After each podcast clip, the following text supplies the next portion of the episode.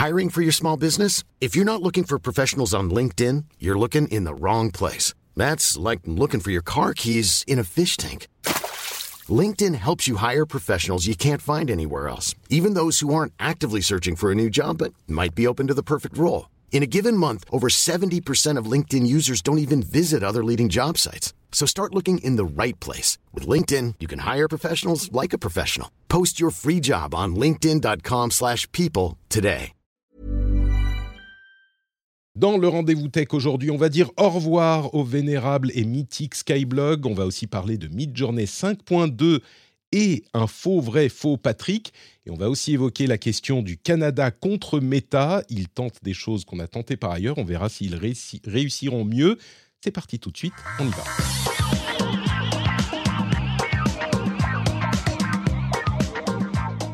Bonjour à tous et bienvenue dans le Rendez-vous Tech, c'est l'épisode numéro 519 en juin 2023. Je suis Patrick Béja et je remercie FL360, pas 180, pas 720, 360 et Aeberli Benjamin, j'imagine que c'est Benjamin Aeberli.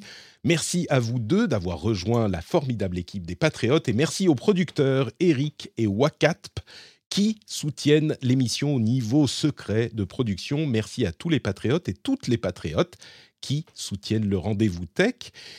Et dans cet épisode du rendez-vous tech, on va avoir des sujets peut-être un petit peu émouvants, qui vont faire couler quelques larmes, qui vont nous énerver, qui vont nous émerveiller, le meilleur de la tech, avec évidemment des co-animateurs de talent et de charme. On commence avec, euh, j'allais dire, on commence avec le talent avec Lucie, et puis on aura Pascal avec le charme après. Mais en fait, euh, peut-être qu'il faut les deux. Oui, les- le talent et le charme de tous les côtés. Lucie Ronfaux, bonjour, bienvenue à toi. Comment ça va? Bonjour, ça va et toi? Écoute, moi je suis hyper heureux de vous avoir tous les deux. C'est complètement euh, adapté au sujet qu'on va traiter, mais on va y venir. Les skyblogs, c'est un petit peu, c'est une de tes nombreuses spécialités. Donc euh, j'ai très hâte d'en parler. On a aussi Pascal Forget qui nous rejoint du Canada. Il est 6 heures du matin pour toi. Merci d'être là. Vraiment, merci. Ben, comme je le dis toujours, c'est un plaisir, un honneur, un privilège. Je, je suis honoré d'être ici, que ma voix se transporte à des milliers de kilomètres grâce à la magie de la technologie, que mon visage soit diffusé un peu partout. très, très, très, très flatteur. Je suis en direct du plateau Mont-Royal, alors je croise des Français euh, toutes les trois secondes sur la rue. Alors, Mhm. en parler un peu, c'est fantastique. On a, on a déjà établi euh, le niveau de la qualité de la baguette avant de lancer l'enregistrement avec les amis de, de Twitch euh, pendant le live. On va pas se relancer dans le débat, mais euh, sachez que c'était absolument passionnant. Avant de se lancer dans les gros sujets de la semaine, je voudrais quand même, pour les auditeurs qui ne vous connaissent pas, que vous vous présentiez en deux mots. Lucie, tu peux nous rappeler qui tu es? Bon, toi, on te connaît, mais quand même. Bien sûr. Donc, euh, je m'appelle Lucie Ronfaux, moi je suis journaliste indépendante. Je me spécialise dans la tech, évidemment, euh, plutôt avec un angle sociétal. Et euh, j'écris une newsletter hebdomadaire qui s'appelle Règle 30 et qui traite de l'actualité du numérique avec un point de vue inclusif et féministe. Merci beaucoup d'être avec nous. Pascal, euh, présente-toi également en quelques mots. Journaliste spécialisé en technologie, indépendant. Moi, je suis plus gadget, produit, euh, choses que je peux toucher et tester. Euh, je participe au blog, euh, au site web Une tasse de tech. J'ai euh, j'ai mon podcast qui s'appelle Une tasse de tech. Et puis mon site web, pascalforgette.com. Je participe à différents magazines, émissions de télé, émissions de radio depuis maintenant euh, 20 ans. Ça fait de moi un vieux routier de la technologie. J'ai testé le premier iPhone. Et euh, il faut que je le dise, à Montréal, on a depuis deux jours la pire qualité de l'air au monde. C'est à cause des incendies, des feux de Mm. forêt qui ont lieu, euh, qui sont dans la province. Et donc, je suis content de respirer ce matin. Euh, J'ai la voix qui se désengorge Écoute. lentement mais sûrement. À, à- à défaut de- de- d'améliorer la santé, ça donne une voix un petit peu rocailleuse, un peu sexy, tu vois. Euh, c'est- Elle est naturellement comme ça. Elle est Tu dis for- à chaque ça. fois, j'oublie, tu dis, tu dis forgette. Et moi, je dis Euh, forget. Dans ma famille, dans ma famille, mais aucun problème, je, je- je comprends tout à fait. Mais étrangement, dans ma famille, on dit forgette. Je- D'accord. Écoute, c'est comme ça. Merci d'être avec nous, toi aussi. Et tout de suite, les sujets importants à retenir avec ce formidable jingle. Euh, on fait désormais les trois sujets à retenir que vous devez avoir euh, compris si vous suivez l'actu tech à chaque euh, épisode. Et le premier d'entre eux, c'est une nouvelle véritablement euh, essentielle pour un certain nombre d'auditeurs et d'auditrices, puisque Skyrock a annoncé qu'ils allaient fermer les skyblogs, et ça, je peux vous dire que ça fait réagir. Euh, moi, je suis peut-être d'une génération où c'était euh, un, tout petit peu derrière moi, les skyblogs, mais il n'empêche que ça a influencé euh, beaucoup de choses que j'ai vues et connues, et la culture du net, particulièrement en France, évidemment. Pour ceux qui ne les connaissent pas, je pense que vous n'êtes pas très nombreux. ce sont un petit peu les premiers vrais blogs qui sont apparus sur le web français et euh, qui ont eu une, euh, qui étaient un petit peu utilisés comme des journaux intimes. Vous savez quoi? Je ne vais pas en parler très longtemps parce qu'on a quelqu'un ici qui en parlera bien mieux que moi. Je me doutais euh, que Lucie était assez familière des Skyblogs déjà quand, quand j'ai vu cette news. Je me suis dit, c'est cool, on a Lucie, on va bien en parler. Mais tu me disais ce matin que tu as écrit et, et réalisé un, une série de podcasts audio pour Binge spécifiquement sur les Skyblogs. J'ai sauté dessus ce matin, j'ai écouté les quatre épisodes, c'était passionnant. Donc, euh, je vais te, ça s'appelle, je vais le mentionner euh, tout de suite, ça s'appelle Les Skyblogs, l'adolescence du web. Vous pouvez trouver ça dans votre app de podcast sur le flux de euh, Programme B, donc le, podcast de Binge Audio. Mais du coup, je te laisse la parole je pense que tout le monde comprend l'importance des skyblogs, mais est-ce que tu peux nous expliquer un petit peu pourquoi c'est tellement important et puis pourquoi c'est tellement émouvant qu'ils qu'ils s'en aillent sans vraiment s'en y aller, puisqu'ils vont être euh, figés et conservés à l'INA en plus? Bien sûr. Alors moi pour le coup, je suis je suis clairement dans la génération des skyblogs parce que les skyblogs ont été créés en 2002 et moi en 2002, j'avais 11 ans.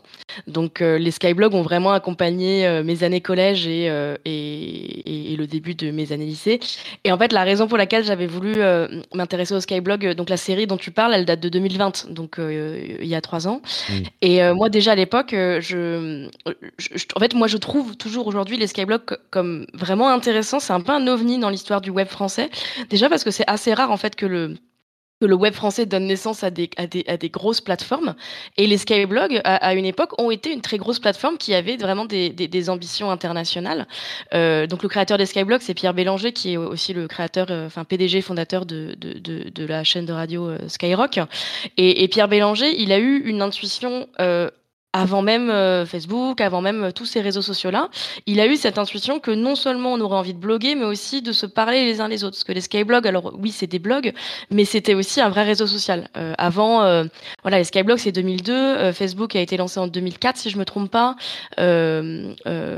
Donc euh, voilà, il y a, eu un côté vraiment précurseur euh, euh, des skyblogs que je trouve vraiment intéressant. Et du coup, c'est pour moi un élément super important, non seulement de la culture web francophone, enfin française en tout cas, parce que on en parlait rapidement avec Pascal, mais il me semble pas qu'au mmh. Québec, par exemple, les, les skyblogs étaient populaires, non? Pas particulièrement particulièrement. Donc voilà, c'est un élément très important de la culture web euh, française, mais aussi de la culture française tout court en fait. Euh, sans les skyblogs, euh, alors déjà les skyblogs ont, ont, ont été un, un, un, terreau pour voilà d'exploration de l'identité de plein d'ados. je veux dire, moi j'avais pas un skyblog, j'en avais plein en fonction voilà de les skyblogs que il y avait les skyblogs pour mes meilleurs potes, il y avait les skyblogs pour mes potes de classe, il y avait le skyblog dans lequel je mettais mes poèmes, l'autre dans lequel je m'étais euh, à un groupe de rock. Enfin voilà, euh, c'était un, vrai terreau d'exploration. Et puis c'était vraiment, je pense, un, ouais, un, peu une bulle, euh, euh, euh un peu, un, peu une, une, bulle assez confortable pour pas mal d'internautes. Et, et, moi, je, alors je vais pas jouer à la vieille conne, parce que je déteste ça, les gens qui disent que Internet c'était mieux avant, c'est pas vrai, mais en tout cas c'était différent. Et je pense que c'était la dernière expérience qu'on a eue collectivement d'un Internet assez petit, euh, parce mmh. qu'après euh, il y a eu Facebook, il y a eu Twitter, il y a eu, enfin toutes ces, tous ces énormes réseaux sociaux qui sont arrivés, qui ont vraiment rendu le web très horizontal.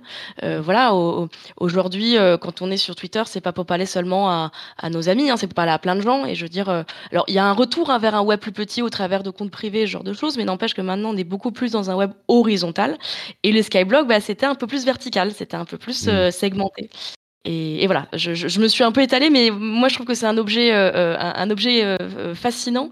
Et je, peux pas dire que je suis très triste que les skyblogs s'arrêtent. Euh, alors ils étaient encore utilisés. Hein, euh, dans, dans ma série, j'ai discuté avec des gens euh, qui utilisaient encore aujourd'hui les skyblogs, notamment des associations, parce qu'elles trouvaient la plateforme assez accessible, parce que c'était tout en français. mais bon, ils, ils, ont clairement fait leur temps. Et puis en plus, l'INA a annoncé qu'ils allaient archiver, je sais plus combien de, de, de skyblogs. Donc a priori, les skyblogs vont pas disparaître dans le néant. Donc déjà, ils seront figés par euh, la plateforme, donc euh, ils ne devraient pas être supprimés, au moins pour un, moment. Donc les gens qui disent ah bah je suis content que ma, mon Skyblock disparaisse enfin, malheureusement c'est raté. Il faut retrouver votre mot de passe euh, pour le supprimer. Mais effectivement, l'INA va en, va en archiver une énorme partie. Je me demande s'ils n'ont pas dit qu'ils allaient tout archiver tout simplement, mais je me trompe. Je, je, crois que c'est ça. Hein. Je sais qu'ils font en collaboration. Ils font ça en collaboration avec, Skyrock en tout cas. Donc c'est ça. Dans, l'annonce euh, de, Pierre Bélanger, euh, il dit que les blogs seront sauvegardés par l'INA et la Bibliothèque nationale de France. Et c'est marrant parce que ça montre vraiment à quel point il s'agit d'un euh, monument sociétal de l'époque et de la construction du net en France. Et c'est vrai que, comme tu le disais, il y a toute une génération qui utilisait les, skyblogs qui étaient un petit peu protéiformes, mais ça, ça fait beaucoup euh, ça, faisait à la fois journal intime et puis et, on l'adressait, comme tu disais, à une petite communauté. Alors, évidemment, il y en avait qui, explosaient. Euh, ça, ça s'appelle comment devenir euh, Skyblog Star. C'est ça, Skyblog Star, qui, qui, du coup a été énormément suivi, mais généralement c'était quand même relativement limité, beaucoup plus que ne peuvent l'être les réseaux sociaux aujourd'hui. D'ailleurs, tu le mentionnes dans ton dans ta série audio. Euh, tu dis le moment où Facebook est arrivé, il y a vraiment eu, c'est ce que, ce que tu disais à l'instant, il y a vraiment eu un, shift euh, dans la manière dont on utilisait Internet. Et Skyblog reste cette période qui est évidemment peut-être un petit peu patinée de nostalgie pour les gens qui l'utilisaient très jeunes à l'époque, mais, euh, mais c'était un moyen de s'exprimer.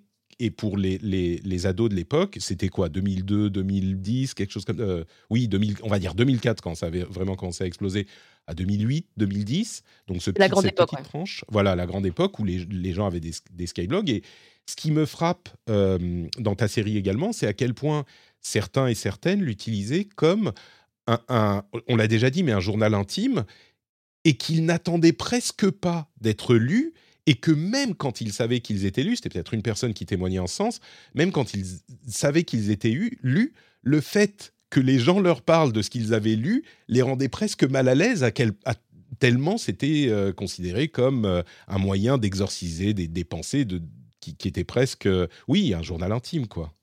Ouais, complètement. Mais c'est, j'interviewe notamment une, jeune femme qui s'appelait Toutes les Terres. Si vous étiez sur Skyblog à l'époque, vous devez la connaître, parce qu'elle était assez connue.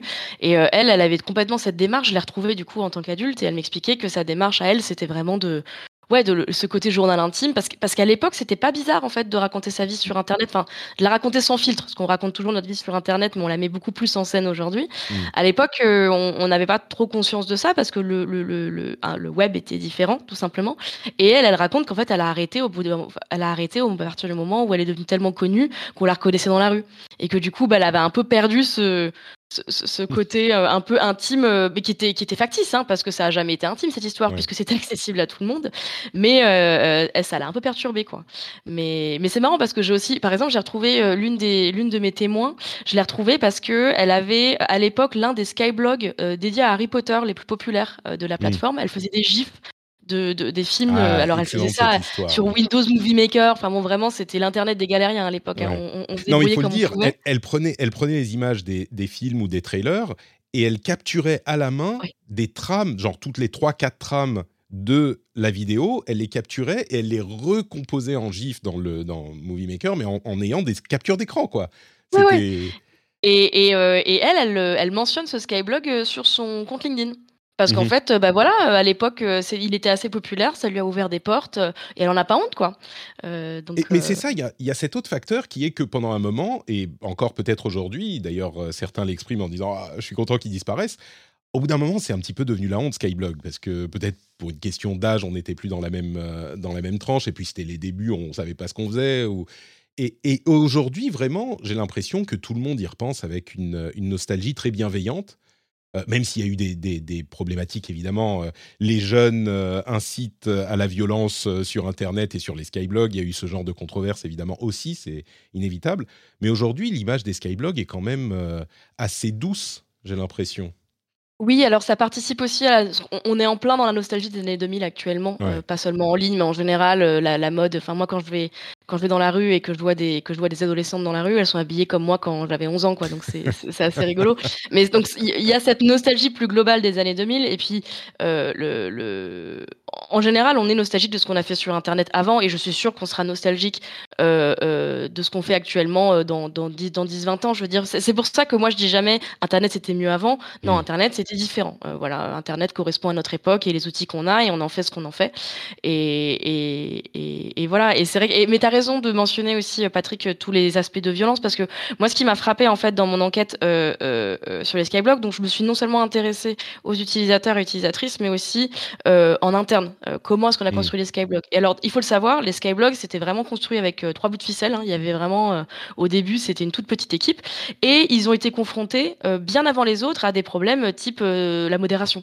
Euh, mmh. par exemple, un adolescent euh, menace de se suicider sur son Skyblog, qui est responsable bah, Ça, en fait, c'est Skyblog qui a essuyé les plâtres un peu de ces débats-là, parce qu'en France, on n'avait pas encore été confronté à ces sujets. Quoi. Donc, Ouais, tout, c'est vraiment un pan, un pan de l'histoire de ouais, et c'est important, et c'est important de le considérer en tant que tel, quoi, de ne pas le mépriser, de voilà, les Skyblogs, ça fait partie de notre histoire. Je crois que les réactions ont quand même été assez bienveillantes de, à tous ces points, à tous ces égards. Euh, avec l'annonce de la fermeture. Euh, mais bon, comme ils le disent avec leur, euh, image, c'est Skyblog 2002 à l'infini.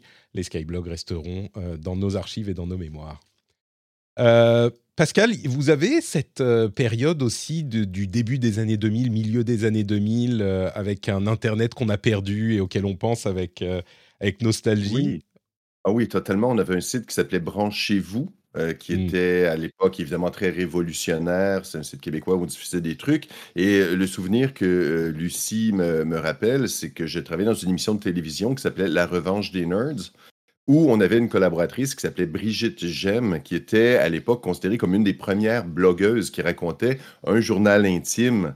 Et elle est devenue chroniqueuse à l'émission. Elle participait à l'émission en raison de sa connaissance du web et tout. Elle est maintenant spécialiste en recherche du web et tout. C'est assez fantastique comme euh, parcours. Mais à l'époque, cette notion-là de partager son quotidien, son vécu, ses émotions, ses rencontres et tout, le carnet intime sur le web, qui évidemment s'est commercialisé par la suite. Je pense que les blogs, c'est ce qui est arrivé. C'est devenu de plus en plus commercial parce que pour produire du contenu chaque jour, c'est joli, mais c'est pas durable parce qu'à un moment donné, il faut travailler, il faut faire autre chose.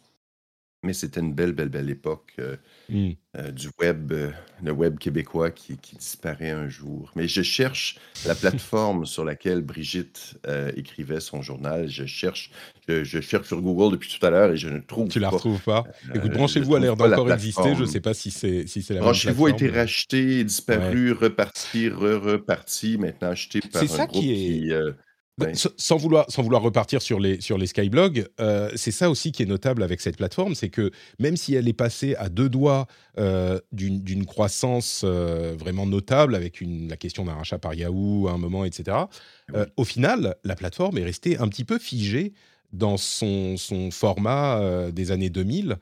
Et, et, donc, ça aussi, ça rajoute un petit peu à la mystique du truc. C'est vraiment drôle parce que quand on va sur Pranchez-vous, ça, ça, a été, ça a été racheté comme toutes les plateformes du web.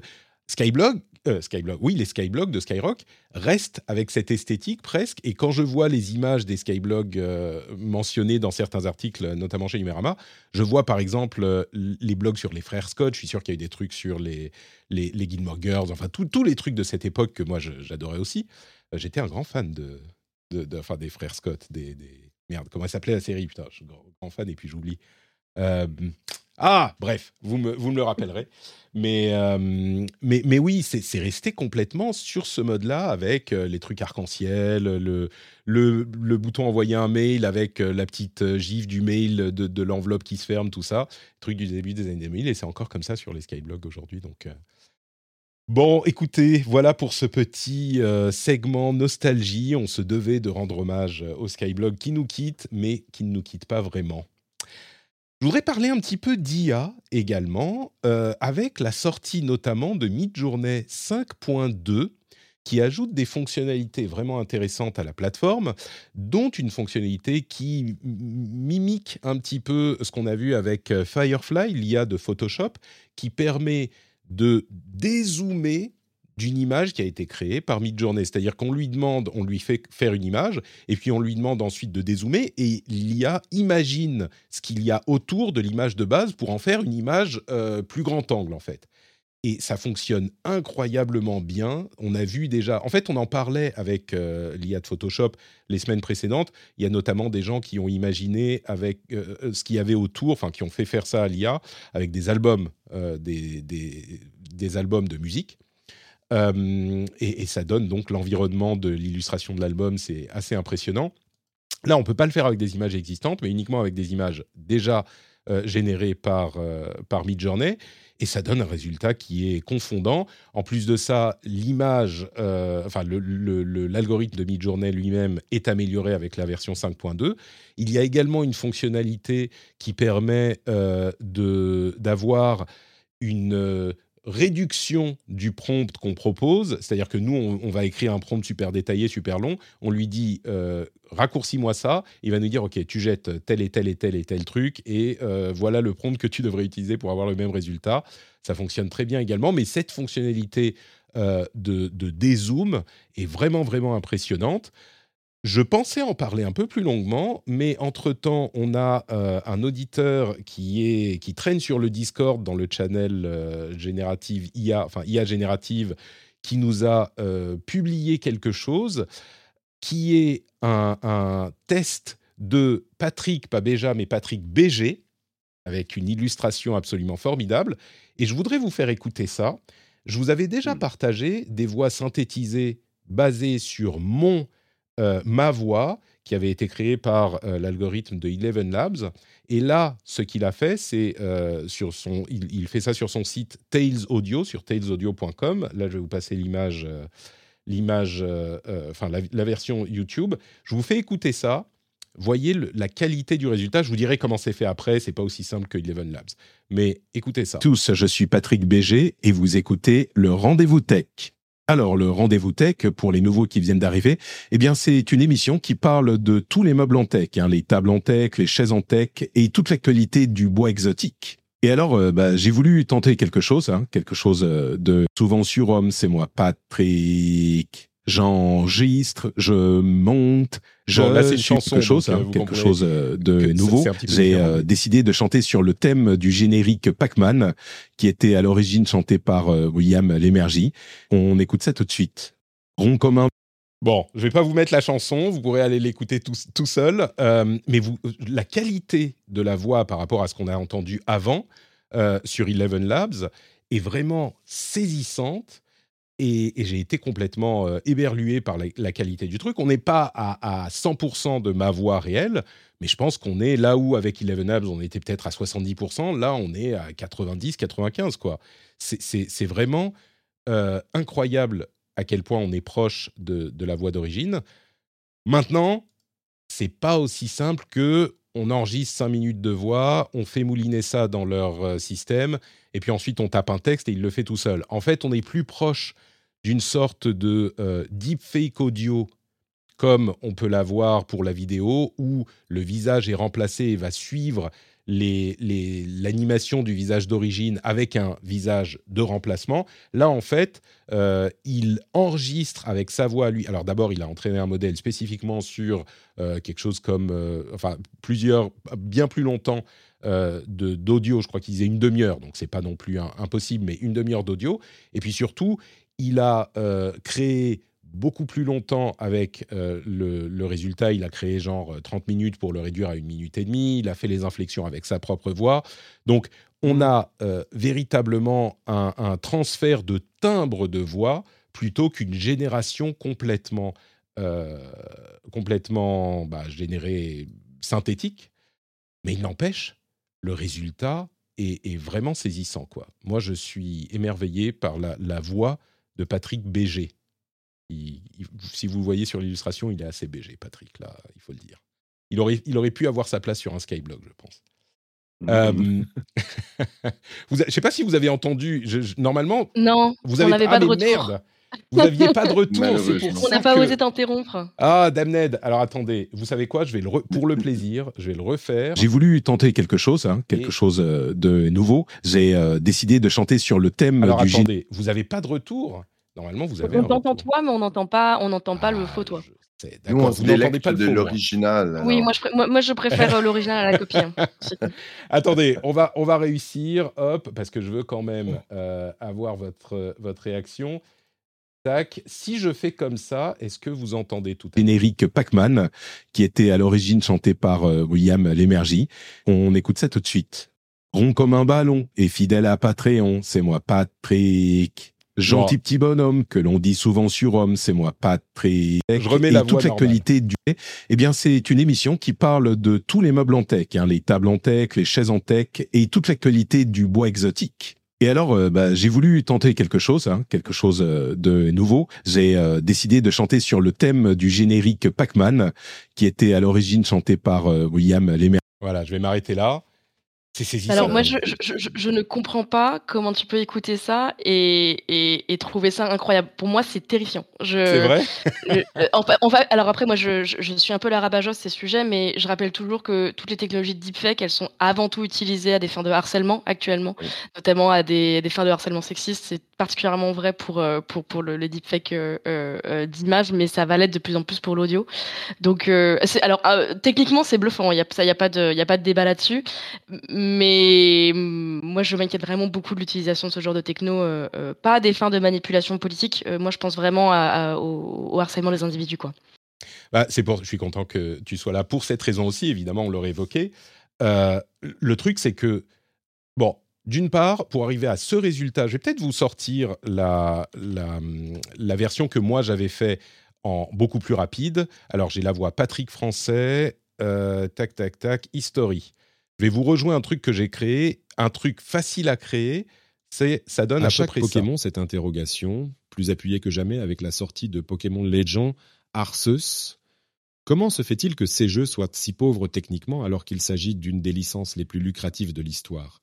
Alors là, c'est ce qu'on peut faire avec un outil qui génère ça très rapidement. Encore une fois, ce qu'a fait Tails Audio pour euh, la version qui fonctionne, ça demande énormément de travail. Là, euh, avec Eleven Labs, le truc qu'on fait rapidement, c'est 5 minutes d'enregistrement et puis on tape le texte et ça vous le ressort. Donc la qualité n'est pas encore là. Mais à vrai dire, ce qu'on voit euh, comme qualité de, chez Tails Audio, je pense qu'on finira par y arriver. Donc ces préoccupations que tu évoques, Lucie, à la fois, bah, elles sont évidemment, elles devraient être à la, à la au- comment dire, parmi les premières qu'on considère quand on parle de ce genre de technologie, mais en même temps, je crains que ça soit inévitable euh, que ces technologies arrivent à un moment. Alors, elles seront utilisées pour plein de choses, mais est-ce que tu penses qu'on peut, au-delà de, de pas, faire des lois et que le législateur s'intéresse à ces sujets pour euh, codifier les choses et codifier l'utilisation, on va pas pouvoir éviter la chose, non? Ouais, moi je suis pas super fan du discours euh, on peut pas l'éviter parce qu'en fait si on, on aurait pu l'éviter si on avait pensé à ces questions avant. Euh, c'est, c'est- en fait c'est toujours, c'est la même chose sur penser- ces sujets de société. Mais c'est Ah, moi, je difficile suis de pas penser d'accord. à ces questions quand on n'a pas le truc. euh, Enfin, on, on peut penser à tout, mais il faut aussi euh, que la chose soit réelle avant de commencer à s'y intéresser de manière approfondie. Encore que là, on savait Ouais, que ça allait et- arriver. et- Quoi. Voilà, en même temps, le, dans le cas spécifique des deepfakes audio, ça arrive après le deepfake vidéo qui existe depuis plusieurs années. Ces sujets sont quand même vachement débattus depuis très longtemps. Moi, j'ai pas vu beaucoup de be- beaucoup de, boîtes. Alors oui, elles font toutes des communiqués en disant il faut pas l'utiliser à des fins machin. Euh, N'empêche que ces technos sont utilisés euh, dans ces de- dans, dans ce cadre-là. Et je voulais juste rajouter un truc, ce qui quand, quand- je parle de deepfake euh, à des fins de harcèlement, ce qu'il faut bien avoir en tête, c'est que en fait, c'est pas c'est pas important si le résultat est réaliste ou pas. Ce qu'on observe dans les cas de harcèlement euh, à base de deepfake vidéo, c'est que la plupart de ces, de ces vidéos sont de très mauvaise qualité. Euh, souvent, c'est pas du tout réaliste et on ne croit pas du tout euh, que la victime, euh, la personne qui fait l'objet de ce harcèlement, euh, a effectivement tourné une vidéo porno, parce que souvent c'est ça, hein, le, le harcèlement de deepfake. Le, le but, c'est pas de tromper, le but, c'est d'humilier. Et du coup, c'est moi, c'est ça qui m'inquiète en fait, c'est que on, on- on- on- on a des nouveaux outils euh, pour humilier encore plus euh, des personnes. Alors après, moi, je j'ai pas une baguette magique. hein, je, je, je ne crois pas effectivement qu'on puisse faire disparaître ces technologies et je ne pense pas que ce soit souhaitable non plus. Moi, ce qui m'embête, c'est que ce débat, euh, euh, on, l'a pas si souvent que ça en fait. Euh, ce débat, moi, j'ai beaucoup plus vu d'articles qui s'émerveillaient des performances de ces technos plutôt que de questionner leurs enjeux éthiques. Donc c'est pour ça que je voulais prendre le temps de- de- d'en parler ici. Bah, tu as raison de le rappeler. Euh, j'espère qu'on en parle suffisamment dans cette émission. On le fait quand même régulièrement. Euh, mais, mais effectivement, le problème, c'est que c'est le problème de la modération sur Internet en général. Euh, et je sais pas. Enfin, je veux pas dire je sais pas comment on peut le résoudre parce qu'il faut pouvoir le résoudre, mais, mais en même temps, c'est un problème qui ne se. Il faut que ça soit une priorité économique pour les plateformes, mais ça n'a jamais été le cas. Il y a, qu'est-ce que ça t'évoque, toi, Pascal euh, Il y a la question du réalisme, la, question des problématiques, effectivement. Mm-hmm. Euh, c'est quelque chose qui, dont on parle déjà au Canada. J'imagine qu'on en parle partout, mais... Ben, la blague qu'on fait souvent, euh, moi et mon collègue du podcast Une tasse de texte, c'est un jour on va être remplacé. En faisant de la radio, c'est la même chose. Chaque fois que j'en parle à la radio, un jour, est-ce qu'on va nous remplacer? J'ai la voix enrouée un matin, je ne suis pas disponible, je tape quelques textes, quelques et boum, euh, ma chronique est remplacée par une voix synthétique. On voit que déjà des artistes qui euh, euh, utilisent leur voix, je pense celui qui fait la voix de Darth Vader dans Star, dans Star Wars, a légué sa voix, si je ne m'abuse, pour qu'elle soit utilisée éternellement de façon numérique. Est-ce qu'un jour on va négocier sa retraite? En disant je vais utiliser éternellement pour des, des, des, médias de, de, confort. La radio, c'est souvent on écoute tel animateur à telle heure parce qu'il nous apaise, euh, on l'aime bien, il a une voix agréable pour tel type de documentaire. Peut-être qu'un jour, les jeunes créateurs vont devoir euh, travailler très dur. Ça va être beaucoup moins coûteux d'utiliser une voix synthétique qui est toujours disponible, toujours prête, toujours prête pour une mise à jour du documentaire. Moi, je suis un peu terrifié par ça. Et la voix n'a pas besoin d'être à 100 Mmh. Euh, moi, la voix que tu m'as fait entendre, tu dis on n'est pas tout à fait là. je suis d'accord qu'il y a quelques moments où je vais dire ouf, mais si on parle de transmission électronique de ta voix, des fois il y a des petits glitches, des fois il y a des petits pépins de transmission. Je me dis, ah, ben, c'est tout simplement son micro, c'est tout simplement euh, la, connexion qui n'est pas très bonne, il y a un petit euh, flou et c'est pour ça qu'il y a un tremblotement dans la voix qui n'est pas habituel.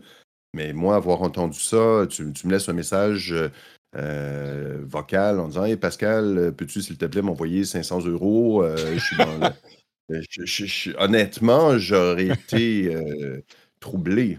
Oui, oui, bah c'est. D'ailleurs, il y a plein d'utilisations euh, qui sont en train d'être imaginées. C'est un petit peu, je, ne l'ai pas très bien dit tout à l'heure quand, quand, je répondais à Lucie, mais l'un des problèmes, alors celui des deepfakes, effectivement, on le, on le voit venir depuis longtemps, mais il y a tellement d'utilisations qu'on ne peut pas imaginer avant que la technologie soit disponible. Tu disais tu peux, par exemple, euh, synthétiser la voix et l'envoyer un message pour demander de l'argent. Ce genre de choses, euh, ça peut tout à fait se produire. Il y a Apple qui, semble-t-il, est en train de travailler à la possibilité de faire lire vos messages textes envoyés par une voix synthétique créée à partir de votre voix. Euh, la vente des droits aux voix, qui est d'ailleurs l'un des nombreux sujets qui angoisse et, frustre les artistes euh, dans tous les domaines. Hein, euh, avec, euh, il y a la question du scrapping, hein, parce que ces, machines, ces machines elles, ne, elles ne créent pas de rien. Ces machines sont puissantes parce que les humains, parce que les humains le sont avant tout. et c'est ça tout l'enjeu. quoi. Il y avait une université américaine, je me rappelle plus laquelle, qui avait fait un super projet que j'ai trouvé vachement intéressant, qui en gros le, qui avait créé un logiciel pour ajouter une surcouche au-dessus euh, d'images publiées en ligne qui les rendaient euh, indéchiffrables euh, par les outils type DALI, enfin ce, genre de ce genre de, de, machines. Qui, faisait que les, les, les modèles ne pouvaient plus comprendre les images, effectivement, et c'était une, une surcouche qui était invisible à l'œil des humains. Tout à fait, je me souviens plus du nom de l'université non plus. Mais Glaze, je crois. Il me semble que ça s'appelait Glaze. Possible. Mais, mais oui, donc tous ces problèmes vont se poser et le, truc, c'est que euh, si on. Je ne veux pas mettre de côté enfin, la question des, problèmes que ça va poser, mais un petit peu comme euh, la presse a été chamboulée par l'arrivée du net, euh, on a beau se, battre, taper des pieds et dire, enfin, ou, ignorer, ou je sais pas, quand on était, je sais pas, la presse dans les années 90, bah, à un moment, ça a fini par arriver. On va parler de la presse et d'Internet dans une seconde. Mais, euh, mais ce genre de technologie euh, va de toute façon arriver. Et donc, il faut les gérer. Et c'est pour ça qu'on dit il faut que les, les, responsables politiques et, et, s'y intéressent aujourd'hui. Et j'ai l'impression que c'est le cas. Hein. Euh, pour des questions de droit d'auteur, pour des questions d'utilisation frauduleuse, pour des questions de harcèlement, pour des mais on ne peut pas l'éviter. Ça va arriver, de toute façon. Est-ce que, peut-être qu'on répète ce qu'on vient de dire, mais Lucie, de toute façon, ça va être courant dans quelques années, ce genre de technologie. Encore une fois, moi, je, euh, euh, j'entends ce que tu dis, hein, mais moi, je suis vraiment pas dans cette, euh, dans cette démarche de pensée. Mmh. Moi, je pense qu'on a toujours le choix d'utiliser ou pas une certaine technologie et que les technologies sont ce qu'on en font, ce qu'on, ce qu'on en fait, pardon, mmh. et, et qu'on a besoin d'un débat de société à ce sujet. Et qu'il y a aussi ce truc de, d'un coup, il y a toute une catégorie, une petite catégorie de la population qui nous a dit que ChatGPT et les IA génératives étaient l'avenir. qui a décidé de ça en fait? Pas moi. Bah, euh, je, ne dis pas que je suis contre. Je suis pas que je dis pas que je suis contre ces, ces, IA en soi, mais euh, pourquoi on les utilise, dans quel cadre on les utilise, euh, pourquoi j'utilise la tech. Et, moi, moi, j'aimerais qu'on ait, des, qu'on ait un débat en fait très. Et c'est super qu'on l'ait ici, mais là, on l'a entre personnes qui s'y connaissent dans ces sujets, auprès d'une audience qui s'intéresse déjà à la tech. moi, je, moi honnêtement, j'aurais envie qu'on ait un débat de société là-dessus je crois que dans le, dans le domaine de. Enfin, on peut pas avoir euh, genre le référendum sur l'IA dans le, dans le pays euh, du, du, jour au lendemain, mais j'ai l'impression que les instances d'autorité euh, s'y intéressent. moi, je craignais il y a quelques mois que ça ne soit pas le cas. Et j'ai l'impression qu'au contraire, il y a des débats qui ont lieu dans tous les parlements, dans tous les, tu vois, les instances représentatives, dans la tech. Et tu disais qui a décidé que ça allait être l'avenir bah, C'est l'une des technologies qui a été le plus adoptée le plus rapidement euh, dans le monde. Donc je ne sais pas qui va décider de, de si c'est l'avenir ou pas. Évidemment, les gens qui les développent euh, vont dire que ça fonctionne très bien et que ça va être utilisé partout. Mais, mais dans la pratique, il y, avait, il y a des, des sondages, pas des sondages, mais des chiffres qui tombent sur la quantité de le pourcentage de la population qui utilise ChatGPT, par exemple, ou qui a déjà utilisé ChatGPT. Les chiffres sont hallucinants. On est à des 50, 60, 70% des professionnels qui ont déjà généré un texte avec ChatGPT pour le boulot. Donc, qui a décidé que ça allait être euh, l'avenir? Bah, C'est les usagers, tu vois, ça fonctionne. Et je ne sais pas qui pourrait. Ouais, mais, pourquoi, mais pourquoi tu vois? Bah, On a aussi toute, bah, une, couverture médiatique qui nous dit que ChatGPT va nous voler nos emplois. Franchement, il y, a une couverture médiatique qui est super angoissante et, pas, et je trouve pas sur les bons sujets, dans le sens où, pour moi, l'enjeu, et euh, j'avais interviewé euh, Antonio Cassili, euh, que vous connaissez peut-être, qui est sociologue, il est basé en France, mais il est italien, et, et il s'intéresse notamment beaucoup à tout ce qui est micro-travail. Et lui, il dit un truc que je trouve vraiment intéressant. Il dit ChatGPT et compagnie ne vont pas nous voler notre travail. Euh, le, danger, c'est la précarisation du travail, ce qui n'est pas du tout la même chose. Euh, le, déjà, ChatGPT, c'est pas un humain. faut arrêter de décrire ces IA. Je dis pas que c'est ce que vous faites, hein, mais euh, faut arrêter. Il y a une couverture médiatique qui, qui humanise beaucoup ces logiciels, alors qu'au final, ce sont des logiciels construits par des entreprises et ensuite implémentés par d'autres entreprises. Euh, donc, euh, donc moi, c'est ces sujets qui m'intéressent en fait. les autres m'intéressent aussi, mais c'est ces sujets qu'il faut aussi questionner. C'est pas qui décide du jour. Enfin, moi, si un jour on, m'annonce euh, qu'on me remplace par une IA, déjà j'en doute parce que je pense pas qu'une IA soit capable de faire ce que je fais. si un jour on m'annonce qu'une IA me remplace, bah, c'est pas la faute de l'IA, c'est la faute de la boîte qui décide de me remplacer. Et pourquoi? Oui, mais qui on pourrait avoir ce débat longtemps, hein, mais, non. Je suis désolé, Pascal, je, je, parle beaucoup. Je... mais c'est important, c'est important de, de, je suis content que tu sois là pour mettre le point là-dessus. Oh, on évoque ces sujets aussi hein, quand on parle de l'IA depuis des mois, donc. Euh, Bien sûr, j'imagine, oui. C'est des sujets qui sont essentiels, mais quand tu dis oui, qui décide, la, manière dont on va justement réguler ce qu'on peut et ce qu'on peut pas faire avec les IA, ben, c'est euh, parce que les gouvernements et les parlements auront décidé euh, d'établir des lois et des règles sur ces sujets.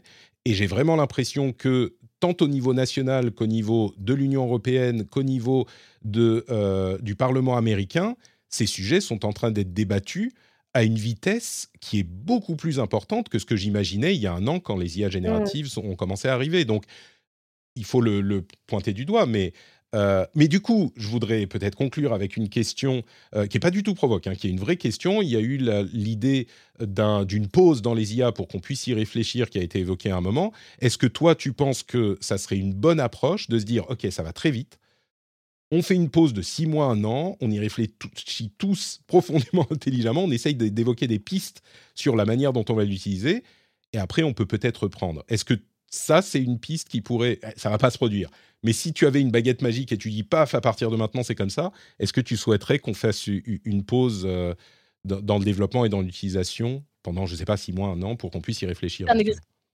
Je trouve que c'est un exercice de pensée qui est assez compliqué parce que comme tu le mmh. dis, c'est impossible. Enfin, je je j'ai du mal à te répondre parce que je je je Ouais, parce que c'est pas réaliste. parce que c'est pas réaliste en fait. Je je pense pas qu'on puisse mettre en pause. Euh, donc euh, je botte en touche. Je sais pas Pascal ce que tu en penses, euh? Moi, je crois que la mise en pause, quand j'ai lu l'annonce, j'ai ri. Euh, mmh. j'ai rigolé un peu parce que je me dis, oh, mettons en pause. Mais c'est les mêmes acteurs, les mêmes personnes qui, depuis deux ans, nous disent investissons dans l'intelligence artificielle, lançons, développons et tout. Le lendemain, Elon Musk dévoilait son intelligence la semaine suivante. Là, je me dis, ces gens-là ne sont pas supposés d'être en pause. Le, type qui demandait de faire une pause de six mois, euh, Bengio, euh, Joshua Bengio, un des, notre Hulk de l'intelligence artificielle du Québec. dès qu'on parle d'intelligence artificielle au Québec, on parle de Joshua Bengio comme le Superman de, la cause. Euh, des, quelques semaines plus tard, après qu'il a invité à faire une pause, il dévoilait des trucs, il faisait des conférences, il participait à tout. Je me dis, ces gens-là ne sont pas supposés d'être en pause, ne sont pas supposés de juste. non, la pause n'empêchera pas les mauvais acteurs de poursuivre le développement de leur intelligence hmm. artificielle.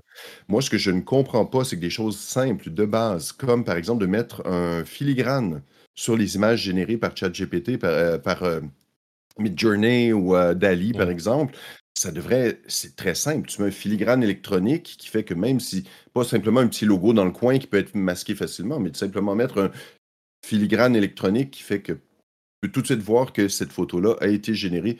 Ça serait très simple. Ça n'empêchera pas, encore une fois, les mauvais acteurs de générer des images sans filigrane, mais au moins si les sources les plus populaires mettent un filigrane, ça pourrait limiter grandement, euh, ça pourrait simplifier du moins euh, la reconnaissance des images de, ben justement, générées par l'intelligence artificielle. Et je comprends pas pourquoi les gestes simples ne sont pas.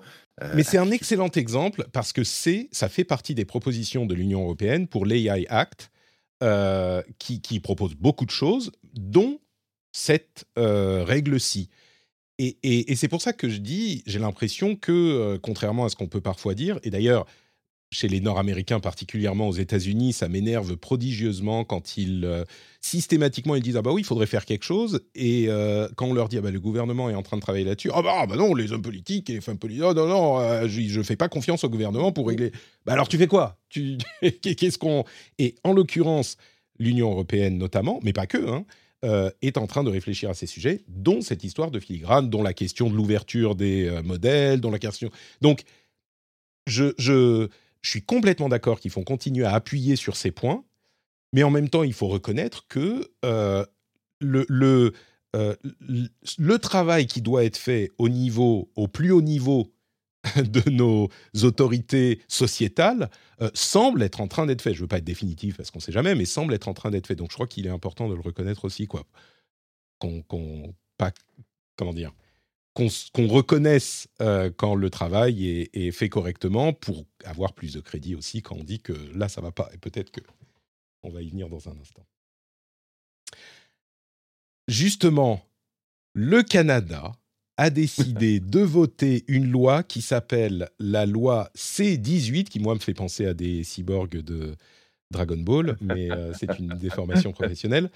Euh, le, Canada a décidé de voter cette loi C18 euh, qui impose, tu me dis si je me trompe, hein, Pascal, mais qui imposerait aux acteurs du net, en gros les grands réseaux sociaux et Google, de rémunérer les sites de presse quand ils utilisent du contenu produit par ces sites de presse.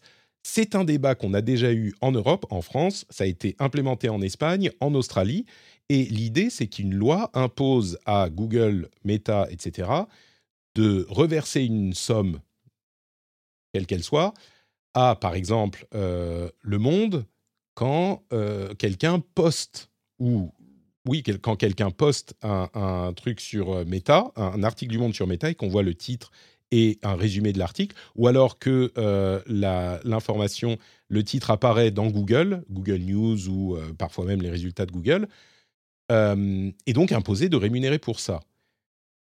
Ça n'a jamais vraiment fonctionné, en l'occurrence. Enfin, il y a une petite, un petit bémol à apporter, mais en l'occurrence, Meta a dit bah, écoutez, si la loi passe, c'est très simple, pour nous, c'est pas possible on envoie plein de trafic à ces sites de presse Donc on les aide nous aussi par ce biais. Et de toute façon, on ne va pas pouvoir payer. Donc à partir de maintenant, on ne peut plus poster euh, d'articles de, news canadiens sur Meta. Et ça règle le problème. Euh, sur Facebook et sur Instagram, il n'y en aura plus. Donc merci, au revoir. comment est-ce que le débat est, appréhendé au, Canada? Et est-ce qu'on se rend compte que euh, alors, ça ne veut pas dire qu'on ne peut jamais retenter, mais ça n'a pas marché ni en Australie, ni en Espagne, ni dans l'UE. Tout ça n'a pas fonctionné. Et ça ne veut pas dire qu'ils ne continuent pas à essayer. Mais euh, c'est considéré comment clairement ils ont passé la loi. Donc euh, enfin je crois hein, oui c'est ça. et c'est très délicat. J'ai discuté la semaine dernière avec c'est Caroline Paquet la présidente de Cogeco Média qui est une chaîne de radio québécoise des radios régionales donc des radios qui souffrent beaucoup, beaucoup, parce que le marché est petit au Canada. On parle au Québec spécialement, les radios francophones, on parle de 8 euh, millions d'habitants au Québec, des petites régions, des régions avec très peu de densité de population. Les radios régionales sont, mm. je crois, euh, très, très importantes. On parlait des feux de forêt au Canada en ce moment, au Québec. C'était les radios locales qui coordonnaient les évacuations de façon coordonnée, précise, versus les médias sociaux où on peut diffuser n'importe quoi. Et euh, je crois que malheureusement, le grand public, si les directeurs, évidemment, des chaînes, les présidents des chaînes de, de grands médias sont conscient de la difficulté, de, mais je crois que le grand public n'est pas conscient de ça. Le grand public voit des nouvelles sur Facebook. La plupart du temps, c'est des nouvelles bidons, du, clickbait, des trucs atroces. Euh, mais pour préserver les revenus des radios locales, des journaux locaux, des euh, télés locales, à la limite, euh, c'est un gros, gros, gros débat. Et le gros problème, c'est que la négociation en ce moment, en tout cas, un des enjeux en ce moment, c'est que est-ce que la négociation va se faire en groupe? Donc, tous les médias vont-ils se rassembler pour dire en même temps, nous voulons une part du gâteau, ou chaque média va négocier individuellement? Et là, si une chaîne de radio se négocie euh, par rapport à une chaîne de médias écrits, euh, par rapport à une chaîne de médias web, par rapport à une chaîne de télé, chacun va pouvoir avoir des négociations très, très différentes. évidemment, Facebook a le beau jeu d'attribuer différents pourcentages revenus à différents, différents joueurs. Très complexe comme situation. Évidemment, euh, les, les GAFAM ne veulent pas négocier en groupe parce qu'ils préfèrent euh, donner le moins d'argent possible à ceux qui ont le moins de poids, euh, de poids c'est évident. là encore, alors c'est un petit peu le, là l'émission sans solution, mais est-ce qu'il y a une, une issue possible à ce débat qui revient, on l'a dit, hein, au fil des années dans tous les pays? On est tous un petit peu familiers de la presse, plus ou moins, euh, évidemment. Je ne sais pas si euh, Lucie, aurait une, euh, une, une, voix. moi, j'ai une, vague idée. Mais enfin, de ce qui s'est déjà pas passé. d'opinion sur le sujet. Je, pense que c'est bien de le dire quand, quand on n'a pas d'opinion, donc je n'ai pas d'opinion sur ce sujet. Et on devrait tous suivre ton exemple, je pense. mais, mais en l'occurrence, il y a un truc qu'on oublie parfois quand on parle de cette question spécifique, la rémunération des, euh, des sites de presse par les géants de la tech, ce qu'on oublie de dire, c'est que oui, les lois n'ont pas forcément eu un effet ou pas eu l'effet escompté, et souvent les grands sites ont ce poids et ils peuvent dire bon bah on arrête de mettre des liens vers vous et donc euh, au revoir, euh, votre je sais pas 50, 60, 70% de votre trafic va s'évaporer en deux secondes. Mais il n'empêche, dans tous ces pays, ça a généralement pousser euh, les GAFAM à négocier directement avec les sites de presse, comme l'évoquait euh, Pascal. Euh, et donc, les sites de presse ont obtenu souvent, généralement, quelque chose. souvent pas tout ce qu'ils voulaient, et peut-être qu'ils demandaient beaucoup pour avoir un petit peu, mais ils ont obtenu quelque chose. Il y a des programmes de soutien de la presse, il y a des systèmes de rémunération spécifiques et, ponctuels ou non. donc, je me demande si, y compris dans cette euh, loi au Canada, le but, enfin je ne sais pas du tout, hein, mais, mais je pourrais imaginer que le but n'est pas forcément d'établir un système de rémunération sur les termes imposés ou, ou, demandés par les sites de presse, mais plutôt de pousser, de forcer les GAFAM à la table des négociations et de faire un truc. Euh, et, je crois que c'est une euh, stratégie qui n'est pas forcément la plus ridicule à laquelle on puisse penser, et d'utiliser la, force de la loi pour euh, tordre un petit peu le bras de sociétés qui sont trop puissantes pour être gérées par des, petites sociétés plus ou moins locales, hein, que ça soit au niveau national ou même au niveau régional, bah, c'est peut-être une solution qui, moi, il y a quelques années, que j'aurais trouvé un petit peu, euh, pas, pas, ridicule, mais enfin un petit peu euh, vaine. Mais aujourd'hui, je me dis, bon, si, si les résultats sont là, bah, les résultats sont là, quoi. Donc bon. Il faut qu'il y ait quelque chose qui se passe parce que euh, moi, ce que je constate avec effroi, c'est que Justin Bieber ou un, acteur, une vedette, euh, une, euh, quelqu'un publie, un influenceur, disons ça comme ça, le terme m'horripile, mais quelqu'un qui publie une photo Bonjour, je bois un cocktail délicieux, comment va votre journée 350, 450, 2000, 6000 réactions un organe de presse qui publie une nouvelle importante qui a été travaillée, validée, approuvée.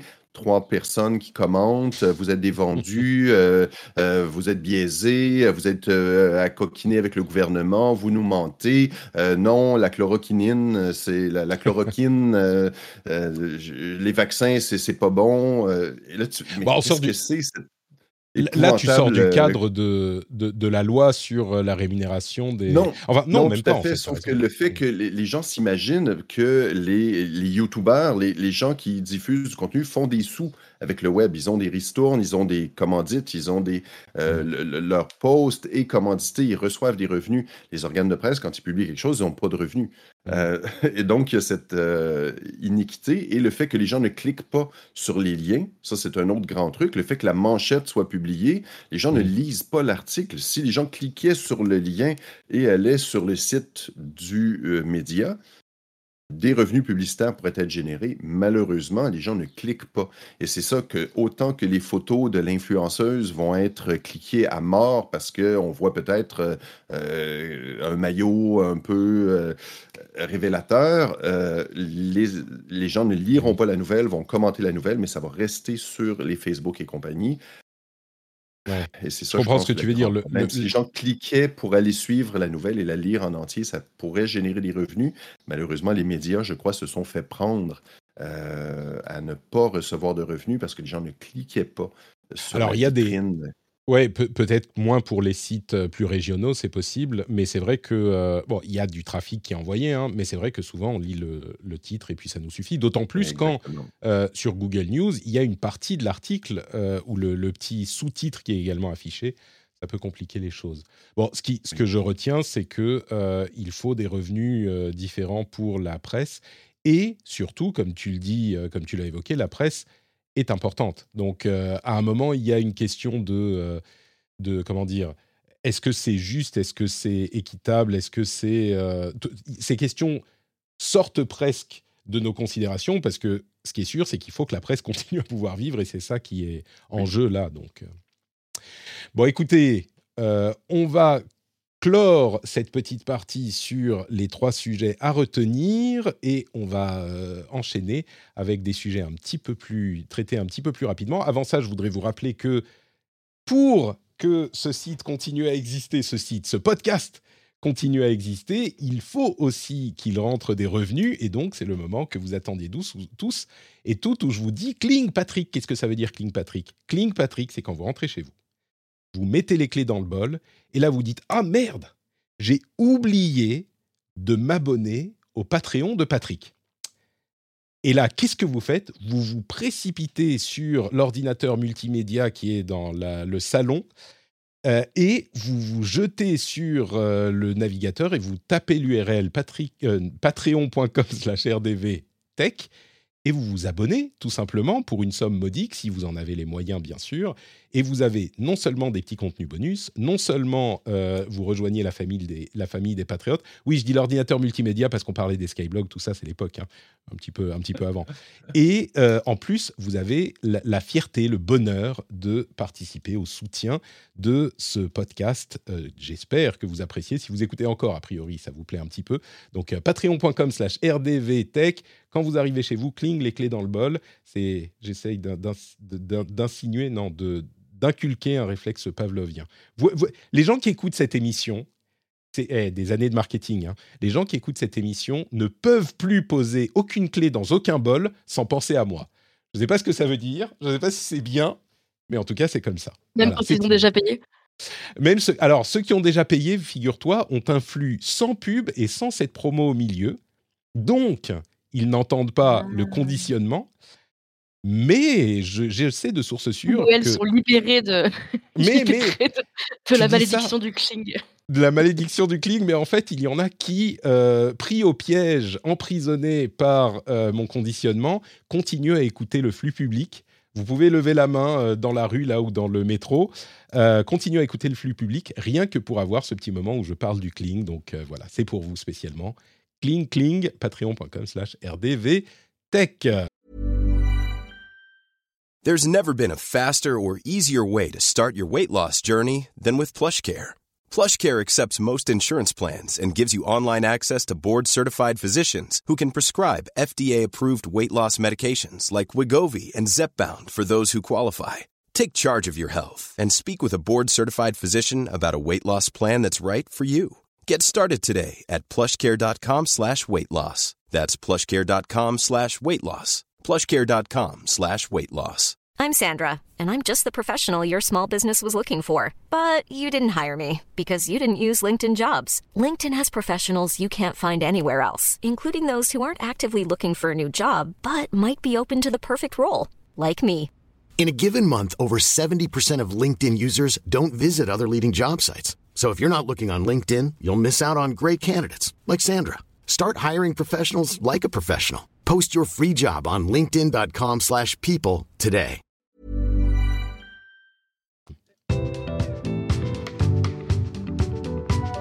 Et avec ce euh, petit jingle euh, qui nous envoie dans les Caraïbes presque, on a le reste de l'actu. Allez, on va aller euh, un petit peu plus vite parce qu'il y a plusieurs sujets à traiter. D'abord, Meta pourrait publier, pourrait rendre public, comment dire, pourrait, oui, publier son application qui va entrer en compétition avec Twitter mi-juillet. Donc ça arrive, ils sont en train de euh, d'essayer de- d'obtenir la participation de grandes célébrités. Ils le, c'est marrant, ils le vendent comme une plateforme euh, un peu comme Twitter, mais qui serait gérée sainement. J'aime beaucoup cette euh, manière de présenter le truc. Ça reste Oui, Facebook. C'est un vrai hein, argument, hein, parce que les célébrités ont toutes quitté Twitter. hein. Il y en a. euh, alors, Les grosses célébrités, il y, avait une étude qui était parue euh, quand, quand Musk a racheté, euh, a racheté Twitter qui avait montré que, euh, euh, euh, notamment, je crois que Justin Bieber a arrêté du. du- enfin, en gros, les gros, les, Oh, gros noms de Twitter euh, avaient arrêté de tweeter. euh. on est, on est, on est plus quatre sur Twitter euh, là à, à s'énerver sur tous les les blue check marks qui répondent, euh, qui répondent de la pire des façons à tous les sujets. Euh, donc il y a ça, mais c'était aussi un moyen de d'évoquer un autre sujet parce que la plateforme en question, comme elle s'appelle Barcelona ou je sais plus, euh, enfin elle, se- elle aura un nom commercial différent. Projet 92 pour l'instant. Projet 92, très bien. Euh, un projet oh. de loi, ça?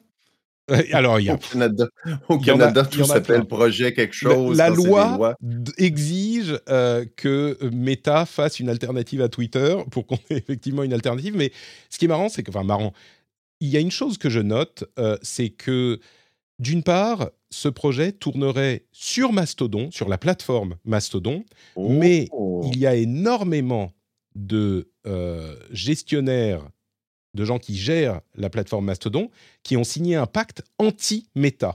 C'est-à-dire qu'ils ont dit, Hmm. si Meta lance cette plateforme, nous, on va la bannir de notre euh, plateforme à nous, de notre instance exactement sur Mastodon. Parce que dans le fait divers, qu'on- dont on parlait la semaine dernière, chacun peut décider quelle instance il accepte dans son euh, environnement, parce qu'elles sont toutes connectées. Et il y en a plein qui se mettent à signer ce pacte anti-Meta en disant, bah, nous, on ne voudra pas de celle-là. Il y a ça d'une part, et puis il y a un article qui sera d'ailleurs dans la newsletter que je suis en train un petit peu de repenser. Euh, vous pouvez vous y abonner sur notepatrick.com mais, ou dans les notes de l'émission. Mais euh, un, un détail des raisons pour lesquelles la migration de Twitter vers Mastodon en novembre et jusqu'à il n'y a pas si longtemps a échoué. Et j'aime beaucoup la manière dont il explique, c'est un long article que vous pourrez aller lire, dont il explique les raisons pour lesquelles ça n'a pas fonctionné. Et il y a plusieurs raisons. D'une part, l'UX et l'UI qui sont euh, frustrantes dans un système décentralisé, c'est un fait, c'est compliqué à comprendre. Mais il y a aussi un autre élément qui résonne beaucoup avec cette idée de pacte anti-méta, qui est que bah, les gens qui sont euh, très impliqués dans le métavers, dans le pardon, dans le fait divers, sont très anti tout, en fait. Ils sont très anti. Comment dire Ils ne veulent pas accepter qu'on fasse les choses autrement que la manière dont ils le voient eux. Et il n'y a pas de point, de, de, point particulièrement intéressant dans le fait divers, outre, outre que le fait que ça soit open source et décentralisé. Et si on s'en fout du principe de l'open source et de la décentralisation, ce qui malheureusement est un fait hein, dans la population, eh ben, il n'y a pas d'avantage à, passer à ce fait divers. Et comme en plus les gens qui sont déjà impliqués dans le fait divers ne sont pas euh, accueillants et n'acceptent pas, par exemple, ils sont très anti-financement. Euh, euh, ils veulent que le fait divers fonctionne uniquement avec les donations. Et à partir d'un moment, quand on a des centaines d'instances, des milliers ou des dizaines de milliers ou des centaines de milliers d'utilisateurs, c'est pas possible de fonctionner uniquement avec les donations des quelques centaines qui sont à fond dans le trip. Il y, a plein de choses comme ça, et l'article en, détaille une certaine partie. Euh, ils sont vraiment la, culture de Mastodon est excluante et c'est un truc que j'ai que j'ai constaté.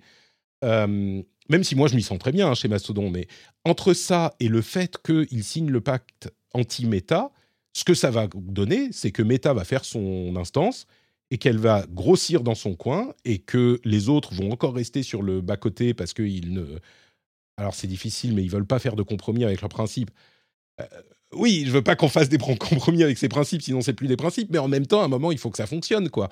Je sais pas, je suis un petit peu euh, démuni face à cette euh, situation, et le résultat, c'est que le fait divers décolle pas et que l'alternative à Twitter dont on aurait besoin, bah, elle va être prise par euh, par Meta, qui sera isolé et qui va encore gérer les règles comme il le souhaite, quoi. Bon. Est-ce qu'on va recréer la magie de Twitter? Est-ce que c'est nécessaire en 2020 3, bientôt 24. Est-ce qu'on peut recréer la magie des, des euh, Skyblogs? magie-là. Exactement. Donc, une fois qu'on a créé, Twitter est arrivé à un certain temps, c'était des messages courts, maintenant de plus en plus longs. Euh, à quelque part. Euh, bah, disons que Vas-y, vas-y. Moi, je pense qu'un réseau social, c'est à la fois euh, un ensemble de, propriétés techniques. Donc, euh, typiquement, quand on parle de Mastodon, le fait de soit décentralisé, c'est un aspect technique, mais c'est aussi euh, un ensemble de choses humaines, notamment qui on y retrouve. moi, personnellement, je me sens bien sur Mastodon, mais parce que j'ai déjà dans ma, dans ma vie courante une, sociabilité qui est très tech, qui est très nerd, etc. Et du coup, bah, je retrouve des gens qui m'intéressent là-bas. J'ai plein d'amis qui ont essayé de faire ce switch et qui sont pas restés, pas à cause de la communauté de Mastodon, mais parce qu'ils n'ont pas retrouvé les personnes qu'ils ou elles voulaient retrouver. Donc pour moi, c'est vraiment ça l'enjeu en fait principal. Et personnellement, le fait que des instances mastodon euh, euh, se coupent de, de l'équivalent de méta, j'ai envie de dire, ça fait de mal à personne. si eux veulent se couper à la rigueur, ils, et elles euh, en, ont bien le droit. Euh, ma question, c'est vraiment euh, qui va aller sur ce nouveau service de, de, de, de, Meta? Typiquement, je, vois sur le, je vois sur le chat qu'on mentionne Blue Sky. Blue Sky qui est effectivement beaucoup vendu comme étant la nouvelle alternative de Twitter. Moi, Blue Sky jusqu'ici, les gens que j'y vois, c'est bon, des gens comme moi, hein, c'est des journalistes, mmh. c'est des investisseurs, c'est des start-upers, etc. Euh, après voilà, tout dépend de ce qu'on cherche dans un réseau social. Euh, mmh. euh, euh, moi, je trouve ça intéressant. Moi, je, par exemple, le, le, le alors en, ce moment ils ont des soucis, mais le, le, fonctionnement à la Reddit, je trouve assez intéressant dans le sens où il y a un, un point commun qui est une plateforme commune, et ensuite chacun va dans les communautés euh, qui, les arrangent.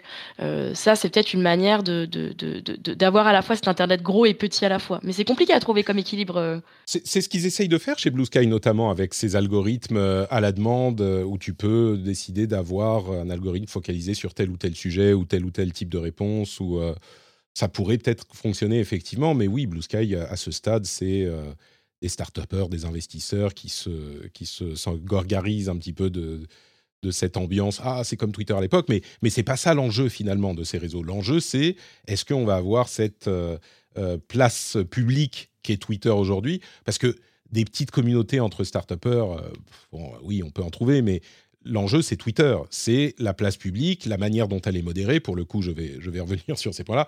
La manière dont elle est modérée, la manière dont les harcèlements sont gérés, etc. Et ça, c'est facile à gérer quand tu es un Blue Sky et que tu, as 10 000 utilisateurs ou un Mastodon et que tu en as 100 000. Mais quand tu as 100 millions d'utilisateurs et, autant de messages par jour, c'est plus compliqué. Euh, les réseaux sociaux, je pense. Oh, excuse-moi, il faut que je le dise. Non, vas-y, vas-y, je, crois sincèrement que tous les réseaux sociaux se professionnalisent. Au début, les sites web, c'était quelque chose qui allait permettre de parler de son chien, de son quotidien, de choses comme ça. Ça s'est professionnalisé. Il y a presque plus de sites web qui sont maintenus par des particuliers qui n'ont pas quelque chose à vendre ou quelque chose à diffuser, à se faire connaître. C'est la même chose pour Twitter. Au début, c'était un peu euh, aventureux et tout. Et puis là, tu publiais, puis là, tu avais des tweets, tu avais des retweets et tout. Maintenant, c'est la course. Et, là, il faut gérer de la modération. On a des milliers, des millions d'utilisateurs. On ne peut plus, à la petite semaine, ce n'est pas intéressant pour ma maman de publier Ah, j'ai fait un beau gâteau aujourd'hui. Euh, personne ne va répondre. C'est donc, et donc, tous les réseaux sociaux se professionnalisent, même sur Facebook, on le sent maintenant, de plus en plus des célébrités, des gens qui ont des choses à vendre, des gens qui ont des choses à promouvoir. Le... Et là, on arrive dans un nouveau réseau social, on retombe un peu dans ce Far West, on a des amis, des petites communautés sympathiques, dynamiques, où tout le monde s'implique bénévolement. On regarde ce qui se passe avec Reddit. Euh, on craint que le contenu du Reddit soit siphonné par les intelligences artificielles, soit rediffusé ailleurs on a mis une modération payante pour que. Et là, mmh. pouf, ça crée un tollé parce que les gens se sentent brimés. Et, je comprends pourtant cette, ce besoin-là de dire hey, vous voulez siphonner notre contenu? Euh, il faut, faire quelque chose. Des de. Il y a des questions de revenus aussi sur Reddit. Et, euh, questions de revenus, malheureusement, parce qu'il faut alimenter, il faut, mmh. malheureusement que les gens mangent là-dedans. Euh, moi, si on me retweet autant, si on me retweet, un, euh, on me retweet un million de fois, je ne mangerai pas plus demain matin, malheureusement. Je crains que. Euh, en, même, en, même temps, s'il y a des deals à faire, si on te retweet. Mais, il y a des euh, deals à faire, mais encore une fois, c'est faut, faut, pas Twitter lui-même. Ah je ne bah peux pas vivre que de eh ben, tweets et d'eau fraîche. Tu, tu sais quoi euh, Elon Musk proposait de partager une partie des revenus publicitaires avec les gros. Ouais, l'idée est intéressante à explorer, mais il y a un autre lien. C'est bien, tu me, tu me m'offres cette, cette transition avec les, entre les réseaux sociaux et les, et les business. Euh, je ne sais pas si vous avez lu cet article du Wall Street Journal que j'intégrerai également dans la newsletter, euh, newsletter repensée qui est formidable, elle est incroyable, totalement folle, euh, sur l'influence qu'ont les modes et les tendances de TikTok sur les business, aux États-Unis en l'occurrence, mais j'imagine que ça fonctionne de la même manière partout. Euh, il y a des exemples absolument saisissants, comme par exemple un chef un chef, un cuisinier sur TikTok qui a lancé une euh, mode ou qui a présenté une sauce particulière qu'il avait fait avec des ingrédients de Chipotle que énormément de gens se sont mis à euh, demander chez Chipotle, tant et si bien que Chipotle a été obligé de proposer cette sauce par défaut euh, à ses utilisateurs, à ses clients, parce que TikTok avait euh, lancé une mode qui était tellement puissante que ça a fait euh, courber Chipotle, la société euh, entière. Il y a des, des histoires de ultra fast fashion, par exemple. La manière dont les tendances, il y a des sociétés qui étudient les tendances chez TikTok qui vont lancer des productions de vêtements dans des styles qui ont été repérés dans les algorithmes de TikTok, encore plus vite que des boîtes de fast fashion comme H&M, Zara, etc., et qui vont euh, lancer des productions pour plaire à, TikTok en suivant les tendances de là-bas et qui vont euh, produire quelques centaines, quelques milliers d'articles. Parfois, ils vont se planter, parfois, ils vont pas se planter, mais euh, quelques milliers d'articles pour vendre et tenir et, suivre les modes de TikTok. Et il y a donc la puissance de TikTok qui se fait ressentir d'une manière qu'on n'avait pas vue avec euh, autant de force, autant de vitesse euh, dans, les autres réseaux sociaux. L'article est, vraiment intéressant, je vous encourage à, aller le, lire. Quand tu parles de la puissance de TikTok, moi je parlerais plutôt de la puissance des algorithmes de TikTok. Oui, bien sûr, c'est ça. On permet de promouvoir ces trucs-là. Si c'était pas poussé, si c'était pas euh, encouragé, est-ce qu'il y a des deals commerciaux derrière? Euh, c'est TikTok qui avait un bouton qui permettait de rendre plus chaudes certaines publications euh, pour donner un buzz autour? Alors, si c'est choisi, c'est promu. Je, me demande à quel point ça peut pas être trafiqué justement pour générer des, fausses tendances bidons. Alors, là, je ne pense pas, mais tout est possible. Mais ce qui est intéressant à noter avec l'algorithme de TikTok, c'est qu'on a vu, par exemple, que euh, chez Twitter, il y a depuis quelques mois une fonctionnalité qui permet d'avoir, euh, de passer d'une image vidéo à l'autre. Et là où TikTok vous propose des trucs sympathiques, de la danse, euh, des produits, de, la bouffe et ce genre de choses, il y a un article que j'ai pas mis dans les notes, mais qui expliquait que bah, sur Twitter, on tombait plutôt sur euh, des, des, scènes de violence, euh, des trucs euh, criminels, de la violence policière. Enfin, et, et, du coup, ça montre à quel point l'algorithme est, est, essentiel, quoi. Puisqu'on reparle de Twitter, je ne vais pas parler de l'aspect controversé spécifiquement de ce qu'a dit Elon Musk récemment. Euh, mais je vais parler d'un truc que je disais la semaine dernière. Il y a quelques jours, Elon Musk a, euh, répondu à des questions sur le harcèlement et des débats et des engueulades entre personnes euh, qui, soutiennent les mouvements trans et des personnes, on, va dire, on va le dire, de l'extrême droite américaine euh, qui viennent les harceler et qui du coup se font... Enfin bref, il y a toute cette histoire dont on a parlé mille fois. Mais la semaine dernière, je disais qu'à Vivatech, euh, Elon Musk a été interviewé et qu'on aurait dû lui poser des questions qui vont un petit peu au-delà de euh, alors qu'est-ce que vous pensez de la modération sur Twitter? Et, Elon Musk répond pourquoi pas Il dit bah moi je veux que la loi que, Twitter respecte la loi au sens strict. Ce qui est permis par la loi est permis, ce qui n'est pas permis par la loi n'est pas permis. Ok, pourquoi pas La réponse semble cohérente. Sauf que moi, ce que je disais la semaine dernière, c'est qu'il faut pousser un tout petit peu plus loin, avec respect, sans le, comment dire, sans le piéger, mais pousser un tout petit peu plus loin en disant, ok, mais donc est-ce que ça veut dire que Twitter n'ira jamais au-delà de ce que demande la loi dans sa modération? On sait bien qu'il n'y a pas un juge derrière chaque tweet, et que donc interpréter la loi, ça revient forcément à quelque part aux équipes de modération de Twitter. Donc il fallait poser cette question. Et il a été euh, complètement euh, euh, accueilli avec énormément de complaisance, je trouve, et on ne lui a pas posé ces questions-là. quelques jours plus tard, en répondant à ces sujets, il dit, je, résume mais à peine, c'est un tweet, il dit en gros, alors à partir d'aujourd'hui, les termes cis et cisgenre sont considérés comme des insultes sur Twitter. Alors est-ce que c'est un changement de, politique de Twitter, de règles de Twitter officielles, c'est juste un tweet qu'il a fait, on ne sait pas, peu importe.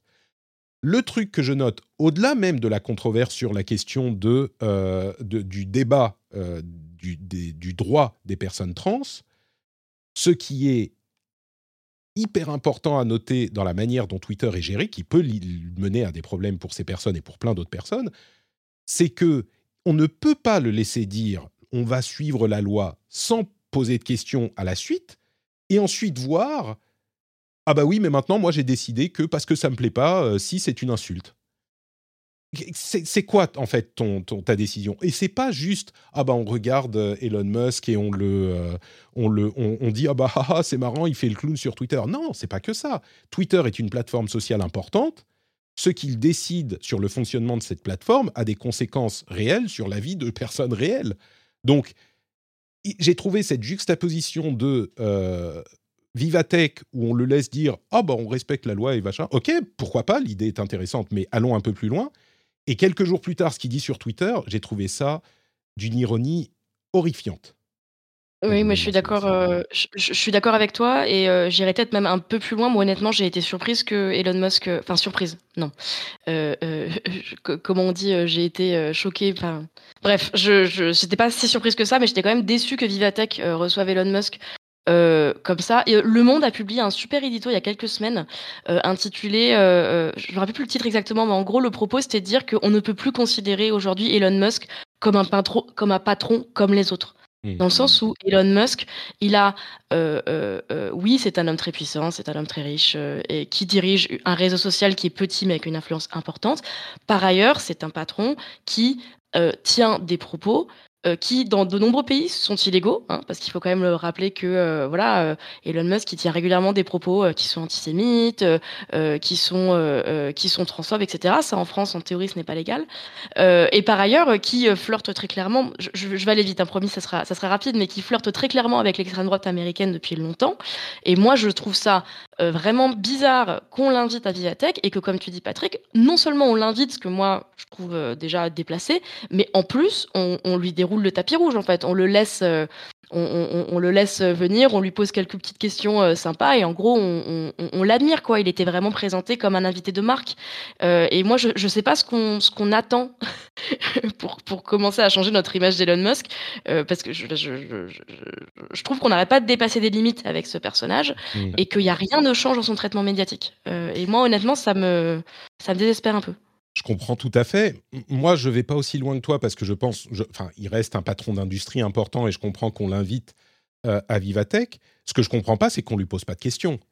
Tu vois, c'est plus, c'était justement l'occasion parce que c'était une ambiance qui est très différente de celle de Twitter. Comme on en parlait la semaine dernière, il, répondait, il était, enfin, c'était pas un troll euh, sur la scène de Vivatech, mais on aurait pu lui poser ces questions et, le mettre face à, au, même pas face à ses contradictions. L'idée n'était pas forcément de le piéger, mais lui avoir des réponses claires sur la manière dont il gère un réseau social qui est complexe à gérer et qui pose des questions complexes et qui nécessite des réponses complexes.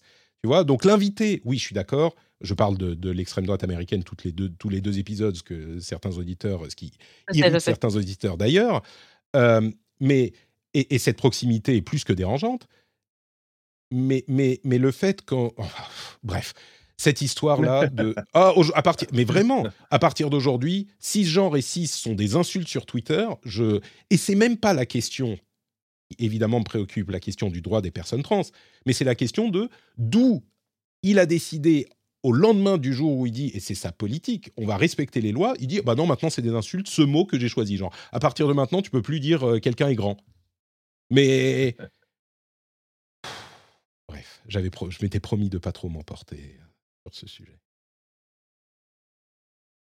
Est-ce que. C'est un câlin. Oui, merci. Tu veux qu'on parle, de la baston après? Est-ce que est-ce qu'on en parle Il faut un petit peu en parler ah, forcément. Bon, ça. Moi, moi je, suis prête, lieu. je suis prête. Hein. T'es prête? Ok. Masculinité toxique, tout ça. Tu. Elon Musk a lancé un défi à Mark Zuckerberg. Je vais juste vous le mentionner pour le cas où vous l'avez pas vu passer. Elon Musk a lancé un défi à Mark Zuckerberg dans un euh, tweet en disant, euh, en répondant à un tweet où il dit ah moi je suis prêt pour faire un, un, combat euh, dans l'octogone tout de suite si vous voulez avec Zuckerberg.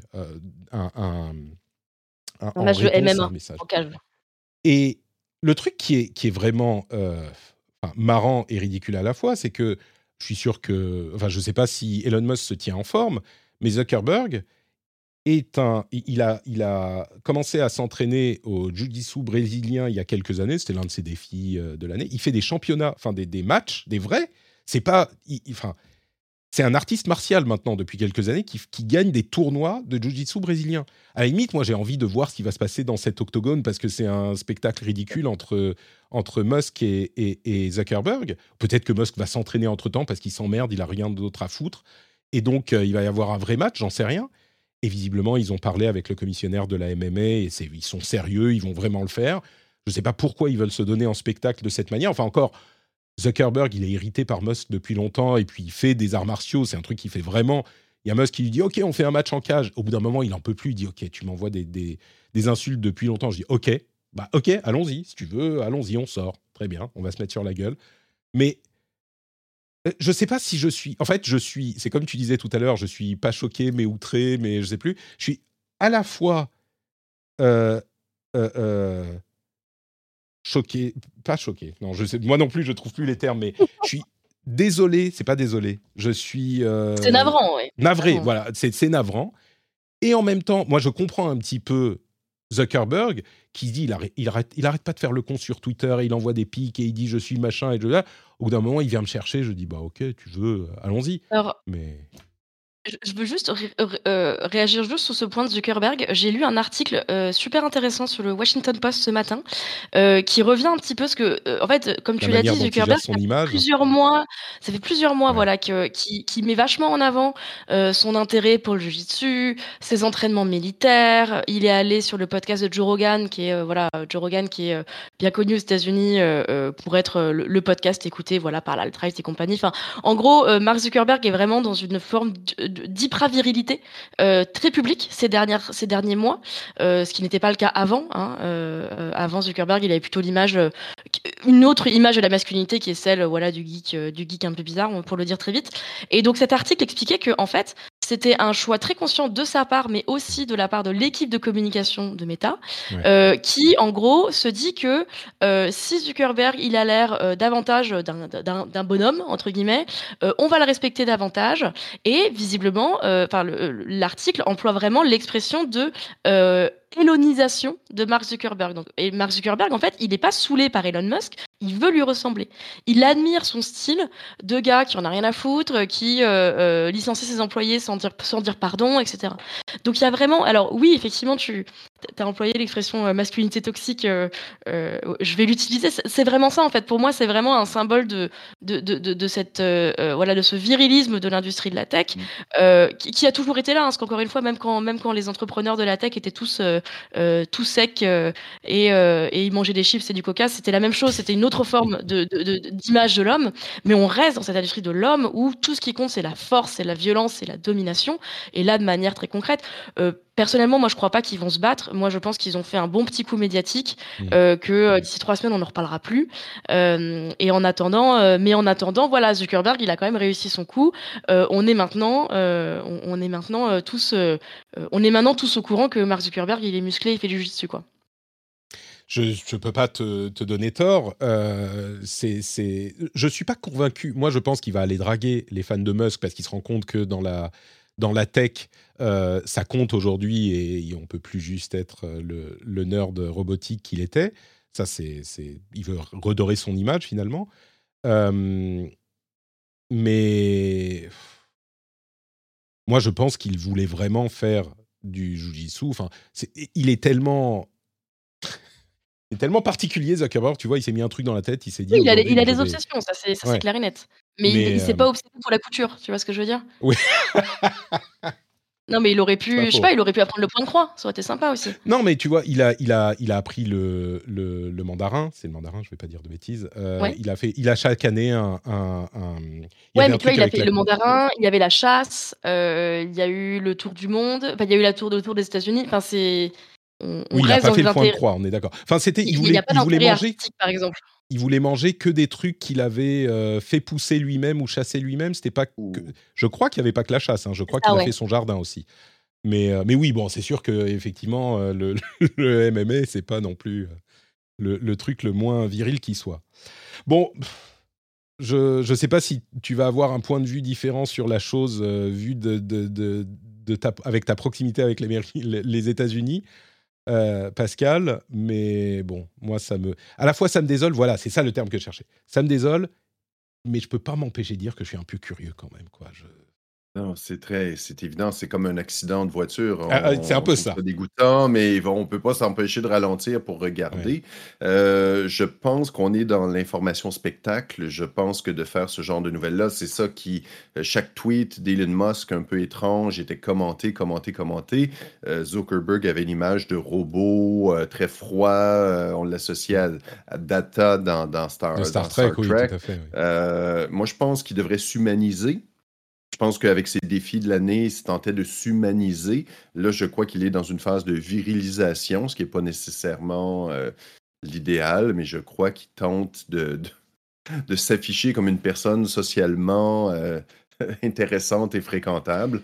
Malheureusement, le courant est dans le, le, Joe Rogan, dans le truc comme ça. Donc, oui, le MMA. Moi, je pense que peut-être simplement une façon de se mettre en forme au départ, mais oui, ça devient une façon de, de taper physiquement sur les gens. Et tout ça dans un contexte où on tente de modérer les réseaux sociaux parce que ça dérape dans mm. la violence verbale.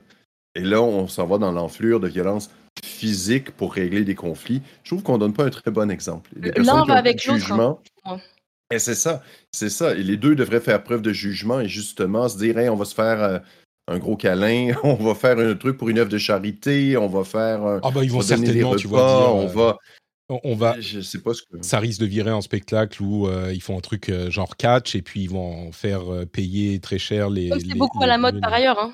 Il y a beaucoup de youtubeurs qui font ça maintenant. Il y a pas longtemps, j'étais aux États-Unis, j'ai vu le Logan Paul oui. faire du catch. Enfin bon, c'est. Ouais, euh, je veux pas le condamner pour le principe, mais clairement, euh, c'est pas c'est pas une très belle image. Je pense que la conclusion que vous que vous donnez tous les deux et que tu donnais Pascal, je pense que ça manque de câlins tout ça et que ils auraient il manque peut-être de câlins de leurs euh, de leurs parents tous les deux oh, et oh, que oh. ça ça ça pourrait arranger bien des choses de se poser un peu. Qu'est-ce qu'on fait un défi câlin? Je, pense qu'on va eh. faire un défi câlin. Toujours partant. Patrick, je te défie. Je te défie. J'ai envie de te câliner, Patrick. Qu'est-ce que tu réponds Pascal, à ça? le jour où tu passes euh, par chez moi, ça sera câlin parti avec plaisir. Tu sais que je suis. Euh... Moi, je vais parler de point hein. je vais pas parler de câlin. Hein. non, non, non, non, écoute, euh, c'est sûr, c'est sur participation volontaire, consensuelle, respectueuse. c'est vraiment ça. Donc, c'est le, tu vois, c'est tout le contraire. Mais tu vois que j'ai, médiatiquement, je suis pas certain que ça va faire la une des journaux. Hein. Les cal le câlin. vont-ils se câliner Non, mais Zuckerberg et, Zuckerberg et, euh, et, et et Musk euh, qui font un câlin ou un concours de points de croix, peut-être que ça pourrait euh, e-, effectivement faire des, gros titres. Euh, on va conclure avec quelques infos légales encore. D'abord, L'Union européenne a établi un, un, projet de loi qui s'appelle le European Media Freedom Act, qui a été dénoncé par de nombreuses associations, notamment de journalisme, pour un point précis elle euh, permettrait à des gouvernements de mettre sur des téléphones de journalistes des spyware, des logiciels espions, ah. dont très spécifiquement euh, le problème, l'un des problèmes qui est pointé du doigt, c'est que ça pourrait avoir un effet, alors comment on dit, un chilling effect, un effet refroidissant sur les lanceurs d'alerte. C'est-à-dire que si un lanceur d'alerte se dit ma communication avec un journaliste n'est plus à 100% euh, protégé par la loi et par la technique, euh, et bah du coup, je vais juste pas aller voir les journalistes, et donc ça peut avoir un effet euh, néfaste sur ces points-là. Donc, je voulais le mentionner. L'Union européenne et les États-Unis semblent être en train de réfléchir à la possibilité de séparer le business pub de Google du reste de l'activité de Google c'est un souci euh, qui est de plus en plus important pour tout un tas de raisons. Enfin, on connaît le, problème de la taille de Google et euh, le problème de sa mainmise sur le business de la pub. Et donc, des deux côtés de l'Atlantique, on commence à réfléchir à un possible, une procédure pour séparer la partie ad tech de Google du reste de son activité, ce qui est ce qui est intéressant, c'est que la partie ad tech de Google, c'est la seule partie qui fait de l'argent, à peu de choses près. Donc euh, Google, c'est une agence de pub. au niveau business, c'est que ça. Donc c'est pareil, je ne sais pas à quoi ressemblerait ce qui reste. Euh, et à côté de ça, il y a Thierry Breton qui est allé euh, en Californie pour parler du Digital Services Act au, bah justement, à Elon Musk et Zuckerberg et d'autres. Et étrangement, quand on a euh, le, proviseur qui vient dans la classe, bah, tout le monde est beaucoup plus gentil que euh, quand on fait le fanfaron sur Twitter. Thierry Breton, qui n'est pas le premier à ouvrir sa gueule pour condamner les, les frasques des uns et des autres, euh, a, eu l'air de dire que bah, ils sont tout à fait prêts à collaborer, tout va bien, ils vont faire les stress tests, ils vont bien travailler ensemble. Après, on verra si ça se passe bien comme ça, effectivement. Mais, euh, mais Thierry Breton avait l'air de dire oui, bah, là, il, bosse avec nous. Donc, euh, bon, quand l'Union européenne euh, tape du poing sur la table, les choses se passent un petit peu mieux. Et je crois qu'on arrive au bout de cet épisode passionnant du rendez-vous tech. Merci à tous les deux d'avoir été avec moi. merci d'avoir partagé vos expertises et vos idées. On va se quitter là, mais avant, j'aimerais que vous me disiez où on peut vous retrouver si on veut prolonger euh, l'expérience. On va commencer avec Pascal. Où es-tu sur Internet? Dis-moi Partout. Partout. partout. Magie, la dématérialisation, je suis partout sur Internet, où sur que nous soyons, Facebook. Nous pouvons avoir un, Si, est-ce que tu utilises encore Twitter, Pascal? J'utilise, écoute, rarement Twitter. Je suis Ah. un peu old school. Ces temps-ci, je me suis. Évidemment, je suis toujours un, un réseau social en retard. C'est pas ma, ma Hmm. force. Donc, tu es sur Euh, j'ai Facebook. découvert Reddit récemment. Ah, Et euh, là, boum, tout devient noir, tout se fait. Oh non, j'ai commencé à m'y plaire et trouver euh, beau, euh, une belle façon, des belles communautés. En tout cas, certaines sont assez intéressantes. Mon site web, pascalforget.com, je suis là. Vous pouvez me commenter, m'écrire. Mon adresse est là si jamais vous avez des questions. Le podcast Une tasse de tech, j'écris pour un magazine qui s'appelle Le Bel Âge. Euh, pour les 50 ans et plus, pour les, euh, euh, les gens de l'âge d'or, comme on le dit ici. Je vais faire des émissions à la radio, à la télé, un peu partout. Alors, on peut me trouver. C'est magnifique. J'a- J'allais te proposer le, le Hug Challenge sur, sur Twitter. Si on t'envoie un, un hug sur Twitter, tu sais, un petit emoji comme ça, est-ce que tu réponds avec Oui, un, oui, oui. un hug euh, Avec grand plaisir. Avec grand plaisir. Et j'espère que ça va faire la une. J'espère que. Lucie, tu vas rediffuser ce grand match, ce grand câlin, ce, ce match qu'on attendait, cet événement qu'on ne retrouvait plus, ce Écoute, ré- cette réconciliation je entre le Québec et la France. Alors, attends, je fais tout de suite hâte. Oh, attends un peu, attends un peu. Il, faut que je- il, faut, que trouve l'emoji Hop. qui, qui fait l'inverse. hug. Comment on fait pour faire un hug? Je vais le retrouver. Ah, en vois, attendant, merci, je suis content.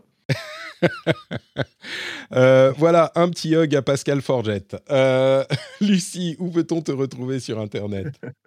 Alors, euh, moi, je suis principalement encore sur Twitter, donc at Lucie Ronfaux, euh, et sur Mastodon, pareil, Lucie Ronfaux, et je suis sur l'instance XYZ. Vous pouvez me trouver assez facilement. Euh, et puis sinon, bah, puisque c'est d'actualité, euh, je, vous invite à écouter ma, série documentaire pour Binge Audio sur les Skyblogs, dont on a parlé en début d'émission. Et puis, évidemment, si, le cœur vous en dit, de vous abonner à ma newsletter. Elle s'appelle Règle 30. Hashtag règle 30.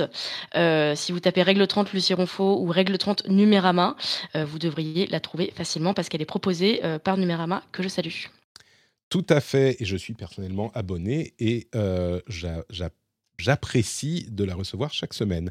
Et je viens d'aller te suivre sur Mastodon également. Ah. Parce que j'utilise Mastodon, c'est juste que je suis. je suis Mais moi j'aime bien Mastodon, ouais. c'est c'est plus lent, c'est plus, c'est plus Mm. tranquille. C'est pas Lucie Ronfond, c'est Lucie. Ronfaux. On va y arriver, voilà. Ça vient Euh, du vieux français ronfard qui veut dire râleur. Voilà. Ah bah écoute, tout s'explique. On comprend. Non. c'est sorti tout prie. seul. Je suis désolé. Je, tout pourquoi je t'aime bien, tu vois, c'est que moi je j'aime bien. Bon, Ça euh, sera notre câlin à nous. c'est Ça très bien, très bien. Patrick Béja, un petit peu partout. C'est Note Patrick euh, sur Mastodon et ailleurs. Vous trouvez euh, tous les liens dans les notes de l'émission, notamment le lien vers le Discord, le lien vers le Twitch, le lien vers la newsletter. Euh, J'espère qu'elle vous plaira, la nouvelle formule. Et euh, surtout, le truc à ne pas oublier, c'est le Patreon, patreon.com slash rdvtech pour soutenir l'émission financièrement. Si vous aimez les câlins, euh, eh bien, vous pouvez, par Patreon, je vous promets que si vous m'envoyez un message, c'est peut-être dangereux ce que je suis en train de faire, mais si vous, envoyez, si vous êtes patriote et que vous envoyez un message de, de, câlin, enfin un emoji câlin, je vous promets de vous répondre avec un emoji câlin. Voilà, le, le défi est lancé. Je pense que... euh, Le, petit cœur. mais seulement les patriotes. Hein. Seulement les pa- Non, j'envoie des câlins à tout le monde. Patriote, pas patriote, Twitter, machin. Vous m'envoyez un emoji câlin. Vous savez, je vais vous raconter un truc très rapide. Les Finlandais ne sont pas connus pour être euh, hyper euh, chaleureux. Moi, je viens du Moyen-Orient. Euh, dans ma famille, c'est câlin tout le temps. On se dit qu'on s'aime, on se fait des bisous, machin. L- l- quand j'ai rencontré ma femme, c'était limite, elle n'était pas très à l'aise pour se tenir la main dans la rue.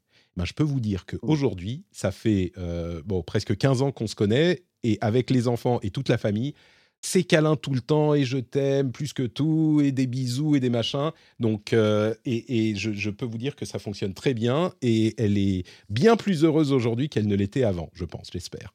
Donc voilà, les câlins, c'est partout avec Patrick. Je vous remercie de nous avoir suivis, et on se donne rendez-vous dans une semaine pour un nouvel épisode, le dernier avant le break des vacances. Euh, il sera forcément incroyable.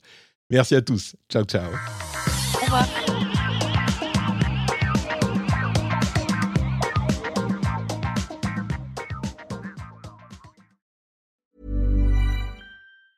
Sick of being upsold at gyms? My guy, you're currently a base member. For $90 more, I can upgrade you to our Shred membership. For 130 more, you'll be a Swole member. And for just $300 more, you'll reach Sweat Platinum. At Planet Fitness, you'll get energy without the upsell. Never pushy, always free fitness training and equipment for every workout. It's fitness that fits your budget. Join Planet Fitness for just $1 down and $10 a month. Cancel anytime. Deal ends Friday, May 10th. See Home Club for details.